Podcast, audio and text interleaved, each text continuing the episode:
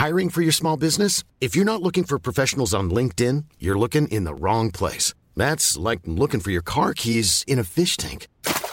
LinkedIn helps you hire professionals you can't find anywhere else, even those who aren't actively searching for a new job but might be open to the perfect role. In a given month, over 70% of LinkedIn users don't even visit other leading job sites. So start looking in the right place. With LinkedIn, you can hire professionals like a professional. Post your free job on linkedin.com slash people today.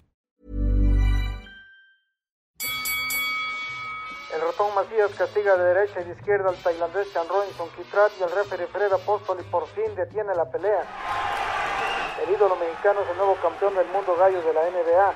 Cuatro veces fue a la lona el llamado lagarto de fuego y se levantó valiente, pero su lastimoso estado no le permite continuar y el Palacio Vaquero de San Francisco, California se cimbra hasta sus cimientos con el gritarío del público, mexicano casi en su totalidad, que ovaciona al ídolo del Pepito.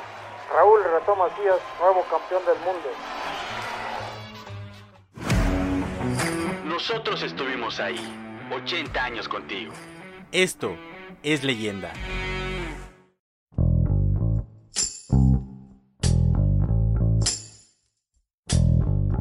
¿Qué tal? Pues aquí en la Organización Editorial Mexicana decidimos conmemorar los 50 años de un concierto de rock and roll bastante peculiar, algo que no había ocurrido en el país y que por su espontaneidad, por su naturalidad, sorprendió a toda la sociedad mexicana.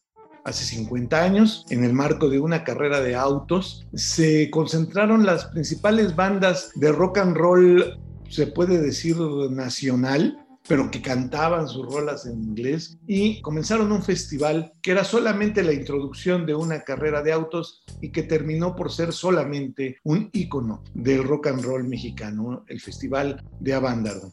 Eh, fue así que en el Sol de México nos dimos a la tarea de buscar a los testigos, a los que estuvieron ahí para relatarnos qué sucedieron esos dos días que fueron para muchos de libertad y para muchas mentes de aquel entonces de libertinaje. Fueron momentos de una explosión de autenticidad que pues las grandes mentes conservadoras dijeron pues esto no lo debemos permitir y los jóvenes lo disfrutaron mucho. A mí me tocó buscar particularmente a Alex Lora, el líder de la banda El Tri, muy conocida, que en aquel entonces se llamaba Three Souls in My Mind. Él va a explicar en la entrevista que le hicimos por qué en inglés eran esas denominaciones. Es, fue una plática deliciosa con este rey del rock en México, el líder de una banda que pues ya tiene esos 50 años y hasta más. Espero que ustedes disfruten esta plática que tuvimos con Alex Lora hace unos días para conmemorar este hecho. Yo soy Alejandro Jiménez y esto es Profundo.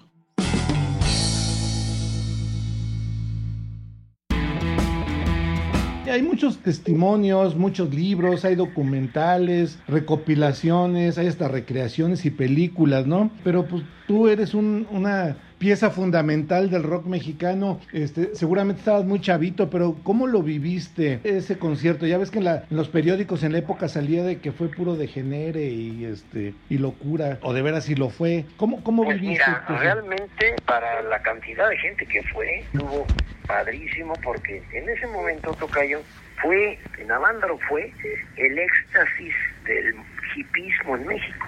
En Avándaro fue el éxtasis del hipismo porque todos los hippies mexicanos pues estuvimos en Avándaro. Entonces, cuando se organizó la tocada, se organizó pensando en atraer más gente para la carrera de coches, que era realmente lo que querían promover. La carrera de coches empezaba a las 8 de la mañana del domingo. Y entonces dijeron, pues vamos a hacer una tocada con los mayores representantes del, de la onda chicana, porque en aquella época no era el rock and roll mexicano, se le llamaba la onda chicana porque todos los grupos teníamos nombres en inglés, cantábamos nuestras propias canciones, pero en inglés. Entonces al movimiento no se le llamaba el rock and roll mexicano, se le llamaba el rock chicano. Entonces vamos a traer a los más representativos de la onda chicana y que toquen de las 8 de la noche a las 8 de la mañana y a las 8 de la mañana arranca la carrera y así vamos a, jalar mucha raza, porque en aquella época el automovilismo, las carreras no, no tenían tanto público como ahora. ¿no? Sí, claro. Entonces por eso dijeron vamos haciendo esa onda para jalar más banda, pero nunca se imaginaron que iban a ir casi medio millón de personas y que a la hora que iba a ir empezando la carrera de, de coches, pues iba a haber raza acampada en el racetrack. Entonces cuando fue eso, o sea, nosotros nos tocó tocar, bueno, primero tocamos el viernes en la noche, el viernes 10. Sí. Porque ya estábamos ahí, ya había como 25 mil personas. Y entonces nos dijeron, oye, ¿por qué no prueban el equipo de sonido? Entonces pues nos subimos a echar un palomazo el, el viernes en la noche. Sí. Pero pues tocamos una rola y ya sabrás con la banda que había ahí, pues otra, otra, y pues ya fue tocada. Y se siguieron. Haz de cuenta que nosotros tocamos al principio, el viernes en la noche. Y luego ya la tocada verdadera empezó el sábado a las 8 de la noche. Pero pues lógicamente ya como a las 3, 4 de la mañana, cuando estaban tocando los Jackie con Mayita, se fue la luz. De hecho, el del disco de Santana, Abraxas, en esa rola de Todos Somos Todo, ahí dice, los cueros me llaman a un festival, a un festival, en el Estado de México, en Avándaro, y se fue la luz a la mera hora. Sí. Ahí dice el maestro Chepito Arias mientras están en la batucada. ¿verdad? Pues ha de haber habido alguno de ellos en, el- en el- la tocada en ese momento, porque hubo bandas después. Te platico entonces cómo fue esa jugada. Nosotros, como buenos hippies, nos quedamos a dormir en las mudanzas, las mudanzas Galván, que fueron las que llevaron los instrumentos y el equipo para allá. Entonces el viernes en la noche, que nosotros tocamos y que nos quedamos a dormir ahí, todas las demás bandas se fueron al Golf Motel Avándaro. Ahí Sí. teníamos nosotros también cuarto y todo. Pero nosotros nos quedamos como toda la banda pues, en el En el- campo. En el camión. Ajá, en la mudanza, Calván. Entonces, para el sábado, desde como las 10 de la mañana ya había tocada. Se presentó la ópera Tommy, se presentó la ópera Her, hubo pláticas ecológicas del maestro Carlos Vaca, tocaron cualquier cantidad de grupos que no estaban anunciados, se subieron a tocar la, la fachada de piedra, eh, la división del norte, tocaron 12, 13 bandas. Toda esa banda, sí. A las 8 de la noche empezaba ya la tocada realmente. Hubo un sorteo, perdón, ya lo te platiqué. En esa noche que nosotros nos quedamos a dormir en la mudanza y que tocamos el viernes, los que estaban en el motel Avándaro hicieron el sorteo, todas las bandas, para ver en qué, en qué lugar iba a tocar cada quien. Lógicamente, como nosotros no estábamos ahí, pues nos mandaron al lugar que supuestamente era el más jodido sí. de 7 a 8 de la mañana. ¿verdad? Y ellos pues se acomodaron ahí, no sé cómo hicieron para quedar en el orden en el que fue la tocada. Entonces pri- eh, supuestamente íbamos a tocar de 7 a 8 de la mañana, pero se fue la luz como a las 3 o 4 que estaban tocando los Jackie. Y pues en ese momento ya la verdad la raza no sabía ni quién estaba tocando, estaban durmiendo y era otro cotorre. Y los que estaban despiertos pues ya estaban muy pachicos. Sí. Ah, pero cuando llegó el momento de tocar para nosotros, pues ya eran como las 8 y 20 de la mañana. Entonces ya tocamos mucho más tiempo. En vez de tocar lo que era eh, 50 minutos cada quien, Sí. pues ya pudimos tocar lo que nos dio la gana, porque ya después de nosotros no seguía nadie. Y la raza ya había despertado y ya estaban realmente participando. Habían tocado cualquier cantidad de bandas con el equipo, lógicamente hubo, nos tuvimos que aventar dos rolas ya sin voz, porque ya no se oía la voz. Sí, sí. Mientras que el viernes que, que probamos el equipo y que todavía no había tocado nadie más que nosotros que lo estábamos probando, pues se oía todo de poca madre Se veía muy bien. así mil historias ¿no? que se pueden contar y lo que es la vida real y lo que estuvo de poca madre. Como no hubo carreras, las carreras pues ya no se hicieron porque había raza acampada en, en el circuito donde iban a pasar los carros. Entonces al otro día salió nuestra foto eh, en un periódico, no te digo cuál para no quemarlo, toda la primera plana, ya ves que es el doblado el periódico. Entonces el frente decía con unas letras todo lo que ocupaba el tamaño de todo el frente. Decía, no hubo carrera de coches, fue de motos. y luego abajo, ya, desdoblas el periódico y abajo estaba la foto de nosotros, nosotros tocando, triunfando, bien chingón en la banda, así sintiéndonos de madre, y la raza a toda madre. Y el, el pie de la foto decía, musiquetes, ridículamente vestidos y drogados incitaban a la juventud a cometer desmanes. Híjole. Sí, es que esas son las las hemerotecas están esas versiones de, de desorden, marihuana. No, pues se desató el amarillismo cabronamente. Es que mira, hay que analizar dos situaciones que son, bueno, una que es clave, Tocayo. Ese mismo año fue la bronca de los halcones. Así es. El 10 de junio. Y estaba todavía presente en la memoria la Telolco, que fue en el 68. Claro, estaba fresco todavía. La tocada fue en el 71 y Tlatelolco fue en el 68. Y entonces cuando el gobierno vio ahí a casi medio millón de personas congregadas rock and rollando, dijo, no podemos permitir que el rock and roll exista en nuestro país, porque pues, es una música que no tiene nada que ver con nuestra identidad, no tiene nada que ver con nuestras raíces. Y además invita a la gente a drogarse, a prostituirse, a suicidarse y a todo lo más nefasto. Entonces no podemos permitir que eso exista. Entonces fue cuando se vino una represión durísima para el rock and roll después de Avándaro. Ya no se permitían los, las, las tocadas, los conciertos. Las tocadas que anteriormente se, se hacían sin ningún problema se volvieron como, pues ahora sí que la resistencia, ¿verdad? Y se hacían las tocadas en los hoyos funkis que bautizó el maestro Parménides García Saldaña, pionero del periodismo musical y rock and rollero en nuestro país, pionero del rock, de la escritura rockera de nuestro país junto con el maestro José Agustín. Él iba a las tocadas con nosotros y él viendo esos lugares y viendo las tocadas como eran en el Salón Chicago, en el Salón Maya, en el Siempre Lo Mismo, en la Avenida 8, del Oro Negro, bautizó esos, esos lugares como los hoyos funky, donde el rock and roll sobrevivió a nivel subterráneo en nuestro país. Que ahí siguió encendida la flamita del rock and roll a nivel subterráneo. En toda esa época, cuando ser rock and rollero era casi casi como ser un narco satánico.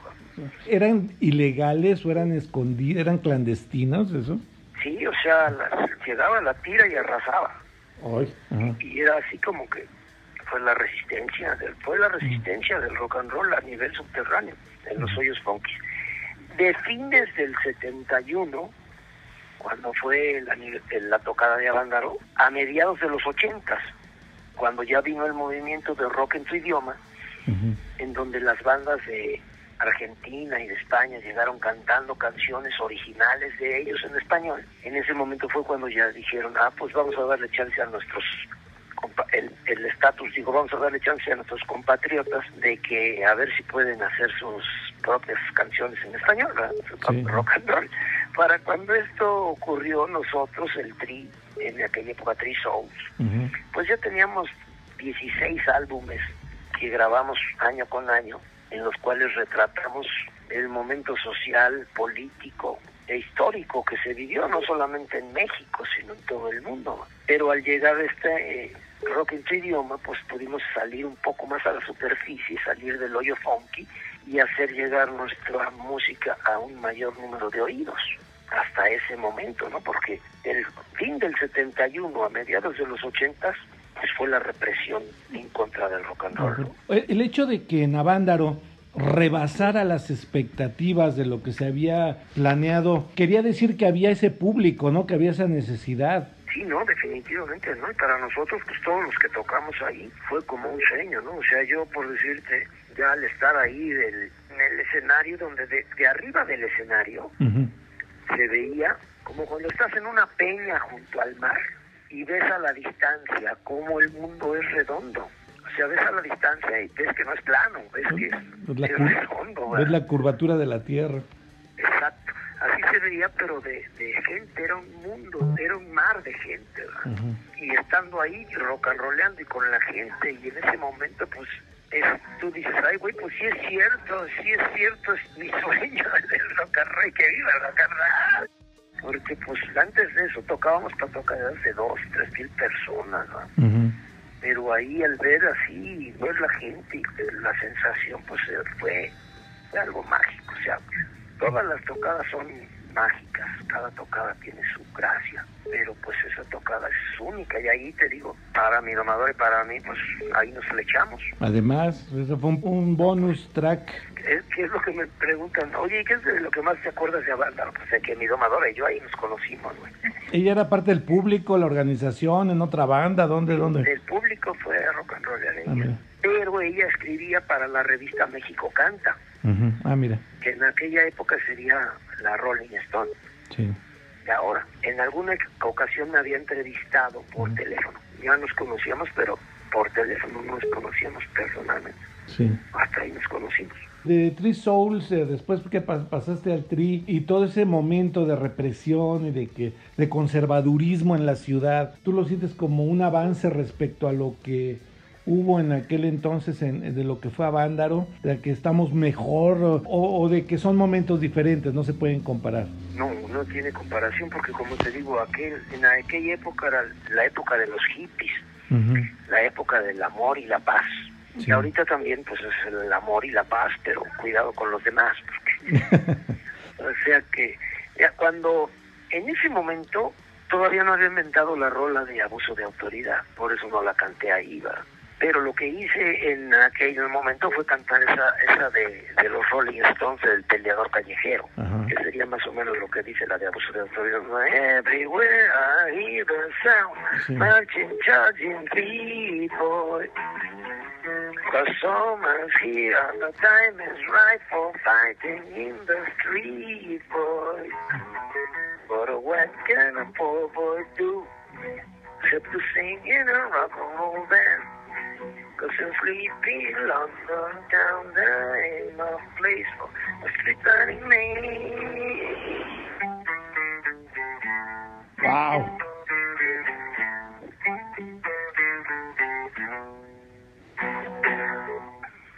Cuéntame de la encuerada de Avándaro, esa ah, no, sí, fue un mito o tú la viste. De, hecho, la que se inmortalizó fue la primera, de hecho cuando se encueró la primera. Nosotros estábamos abajo de la mudanza, porque ahí vivíamos. Sí. Donde se encueró fue arriba de la mudanza, de repente se empezó a mover todo y diga, ¿qué pasa? Dices que se está encuerando una chava allá arriba. Pero ahí, te digo, ahí no, no inventé esa rola, es que se inventé esa de... Recuerdo la noche de Abandaro. Los miles de gentes y el rock and roll la lluvia, las luces, el humo y la noche. La banda viajando en muy buen avión. Pero eso ya pasó. Y el tiempo lo ha ido borrando. Fueron como lágrimas en la lluvia.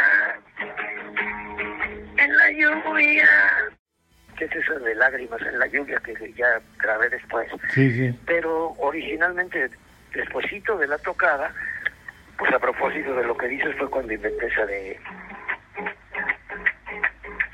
Tengo una nena a todo dar, le gusta mucho rock and roll. Y ella me dice que me quiere que no hay otro como yo. Y ya me confesó que ella es la encuerada de Abandaro, de Abandaro. Los que me oigan deben pensar que estoy tratando de apantallar. Pero lo que les digo es cierto, y esa nena me tiene loco a mí. Y ya me convencí que ella es la encuerada de Abandaro, de Abandaro, de Abandaro, de Abandaro. Ya sé que estamos en pandemia todavía, pero si, si, va a haber recuerdos, homenajes, algún disco, algún evento sobre los 50 años. Pues mira, todos están haciendo revista, o sea, documentales, están haciendo recuerdos y todo, porque pues 50 años no se cumplen cualquier día, ¿va? Pero pues también puede ser que haya alguien que quiera hacer una tocada como, como esa. Como esa no va a haber nunca, porque ahorita para juntar 500 mil personas, pues nosotros hemos tocado en el Foro Sol con los Rolling Stones y en el Vive Latino para 60 mil. hasta el gorro, ¿verdad? Pero ya 500 mil, pues es el estadio Azteca cinco veces hasta el huevo. Entonces, no sé, ¿verdad? Pero seguro, seguro va a haber, no va a faltar quien quiera hacer este homenaje. claro, sí, porque pues no puede pasar desapercibido. Alex, pues te agradezco mucho. Gracias a ti, al contrario, Tocayo, te mando un abrazo. Y recuerden, chamacos, el rock and roll es un deporte. Practíquenlo, practíquenlo conectándose con mi Tocayo al sol de México. ¡Y que viva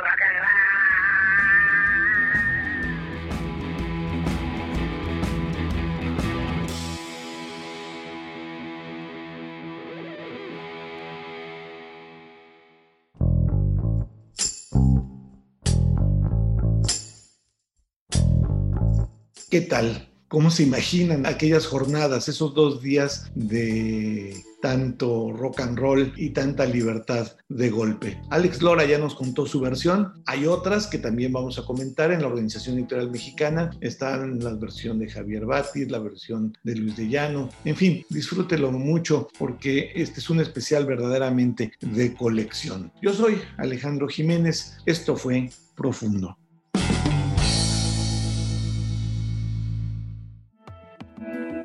Invitamos a suscribirte a nuestro podcast a través de las plataformas de Spotify, Apple Podcasts, Google Podcasts, Deezer y Amazon Music, para que no te pierdas ningún episodio. También nos puedes escribir a podcast.om.com.mx o en Twitter podcastom. Te recomendamos escuchar esto, el diario de los deportistas, el podcast donde podrás conocer el trasfondo del mundo deportivo. No te pierdas las entrevistas, noticias, resultados y análisis con los expertos del esto, el diario de los deportistas. Hasta la próxima.